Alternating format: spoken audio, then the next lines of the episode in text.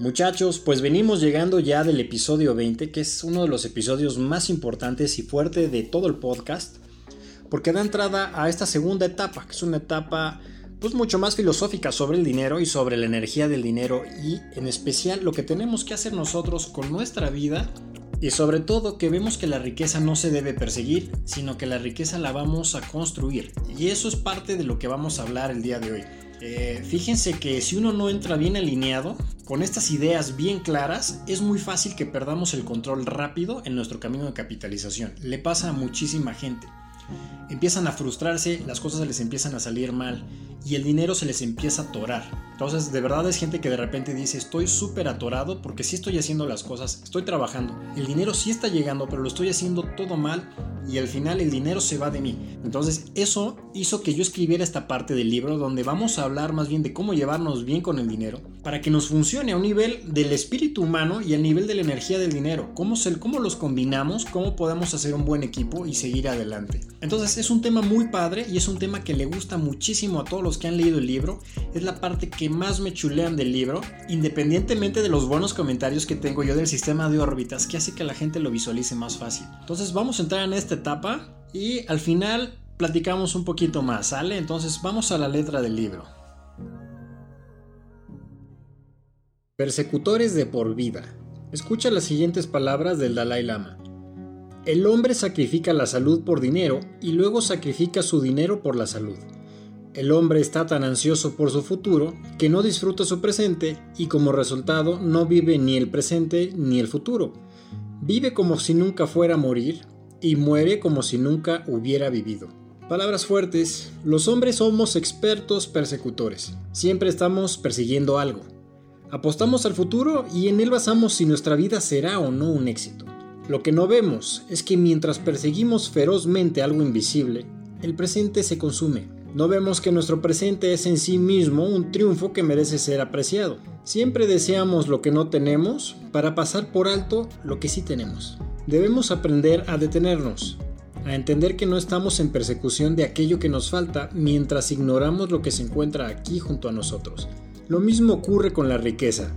Estamos aquí, ahora y este momento para construir la riqueza es lo único que tenemos. ¿Estarás aquí mañana, en un año o en 20 años? Nadie lo sabe. Darnos cuenta de que nuestra eterna persecución del futuro nos quita la capacidad de disfrutar el momento es muy importante para la creación de esa riqueza liberadora, equilibrada y que se hace día a día. Escucha las siguientes palabras. Solo he sido una máquina para hacer dinero. Parece que he gastado mi vida en un túnel dorado buscando la salida que conduce a la felicidad, pero el túnel dorado sigue y sigue. Después de mi muerte no habrá nada más.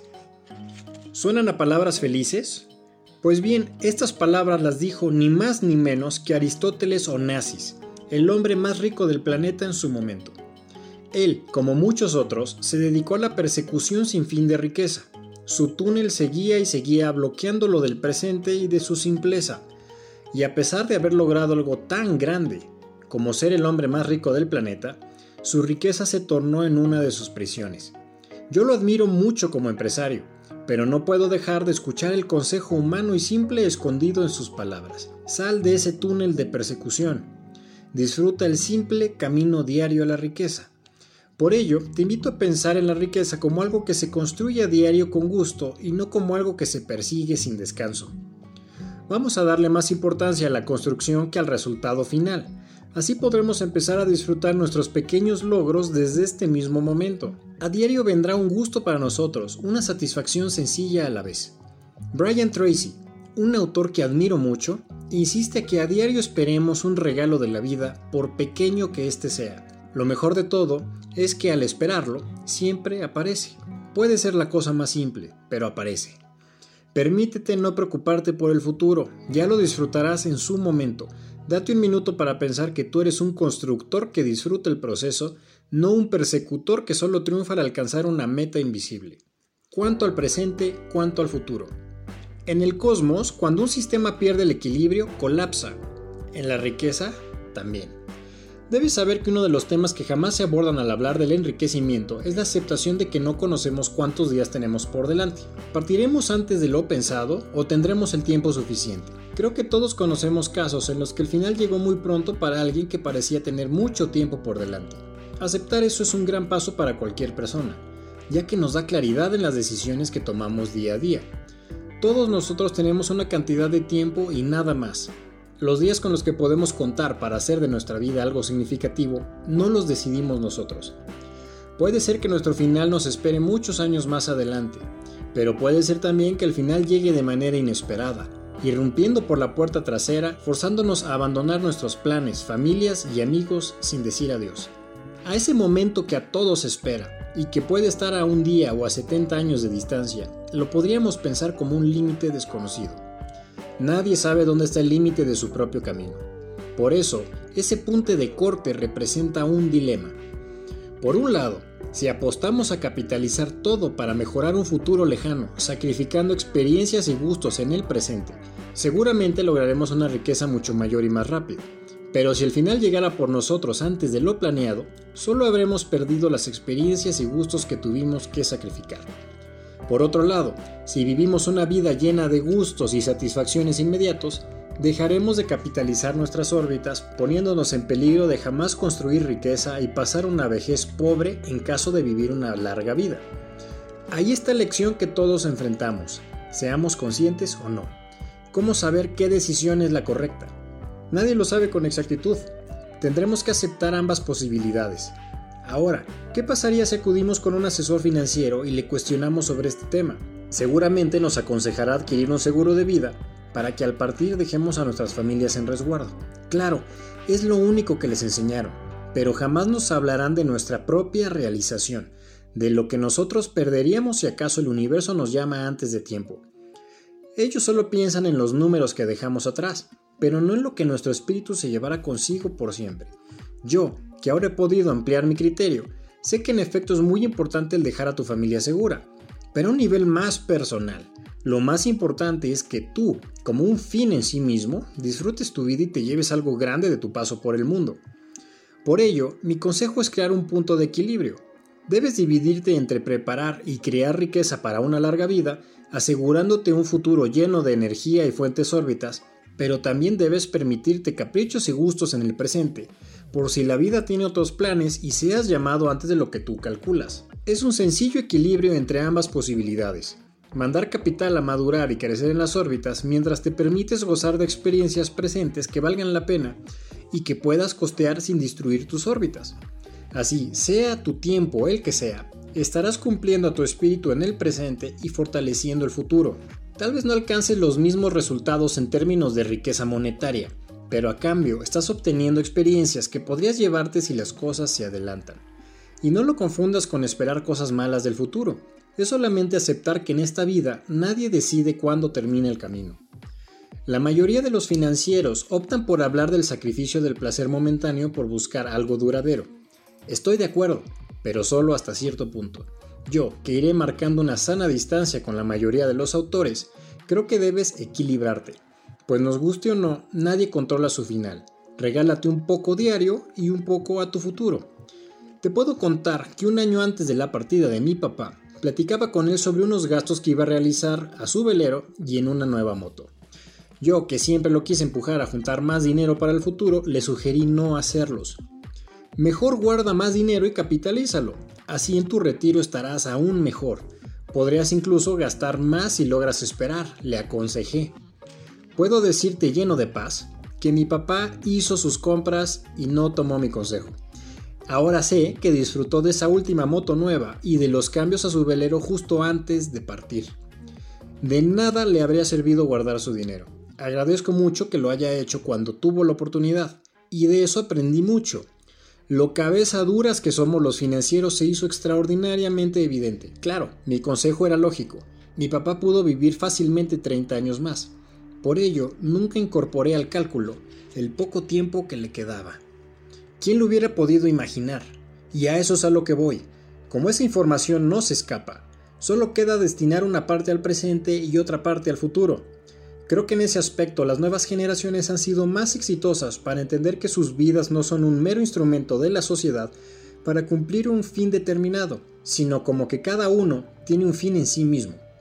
Esta actitud, sumada a un compromiso y deseo de crear capital a su propio ritmo y gusto, puede hacerlos personas realizadas, ricas y muy exitosas. Todo es cosa de que entiendan que deben alcanzar un equilibrio personal, y para ello te voy a presentar la forma de visualizar la primera etapa del viaje. La riqueza esencial. Cuando hablamos de los niveles de riqueza que satisfacen a las personas, las respuestas son muy personales. Por ello podemos determinar que cada persona tiene un nivel distinto para considerar que ha alcanzado un nivel de riqueza satisfactorio. Tal vez si te dijera en este momento que tu fortuna vale 100 millones de dólares, pensarías que eres muy rico. Pero si alguien le avisara a Warren Buffett que su riqueza se calculó en esa misma cantidad, él pensaría que algo salió terriblemente mal y que está en la calle. Del mismo modo, sucede en escalas mucho más pequeñas. Lo que algunos verían como muy poca riqueza, otros lo verían como una verdadera fortuna, llegando a niveles en los que las personas se sentirían muy afortunadas con solo garantizar el pago de renta y colegiaturas. Muchas otras personas en el mundo se conformarían con tener algo que comer en ese momento. Las escalas de riqueza y pobreza son muy duras y relativas, por lo que yo invito a todos a ver la riqueza en una forma más objetiva. Piensa en aquello que necesitas para sentirte satisfecho. Lleva la lista a un nivel esencial. ¿Por qué? Pues porque la mente construye más fácil aquello que puede ver con claridad. Todos podemos imaginar riquezas abrumadoras, pero la mente se puede perder en un mar de deseos. Entonces el enfoque debe ser más claro, más definido, cuando determines el nivel esencial de tu riqueza, podrás dar una respuesta muy atinada de aquello que necesites para sentirte satisfecho. Aquí la respuesta es tuya. Cada persona puede hacer su propia lista de aquello que considere esencial para sentirse satisfecho y rico. De hecho, te invito a que, terminando el podcast de hoy, hagas una lista de aquello que consideras esencial para considerarte rico. Y recuerda que no lo vas a perseguir, sino que lo vas a construir disfrutando cada paso. Tanto en el cosmos como en la riqueza jamás podemos encontrar los límites, sencillamente porque no los hay. Siempre se puede ir más allá, persiguiendo una meta que siempre se nos escapa y sale de alcance. Pero si detectamos lo esencial, podremos determinar casi con exactitud qué distancia hay entre tú y tus metas. Así que determina qué necesitas para sentirte en este nivel esencial de riqueza. Haz una lista mental en este momento. Descubrirás que ese nivel es mucho más claro, sencillo y alcanzable. Cuando tengas clara tu riqueza esencial, la usarás como referencia en tu camino de capitalización. La simplicidad es una parte clave de todo el universo. Esto lo dijo Johannes Kepler, uno de los astrónomos más importantes de la historia. Y también agregó, la naturaleza usa lo menos posible de todo. Por ello, no te asfixies pensando en niveles que por su enorme distancia confunden tu mente. Piensa mejor en aquello que funciona para ti y cuya construcción te haga esencialmente feliz no dejes de incluir viajes y experiencias, pues estos dos son de los gastos que más valen la pena visualizar y preparar. Nuestras mentes tienden a encontrar nuevas revelaciones y ampliaciones cuando vamos a lugares nuevos o realizamos alguna experiencia nueva. Incluye ambas en tu plan de riqueza esencial. Desde ese punto en adelante siempre podrás crecer más, pero partiendo del nivel esencial que es tu base. Ahora, solo debes aprender a hacer que el dinero te ayude a lograr ese primer nivel. Para ello vamos a ver algo importante, el tipo de relación que debe existir entre tú y el dinero. Relación con el dinero, amistad y liderazgo. Sí, tener una buena relación con el dinero es primordial si quieres hacer que permanezca a tu lado haciendo su parte. El problema de muchas personas es que no comprenden que la energía del dinero es útil y obediente con quienes tienen en el mando y un sistema para aprovecharla.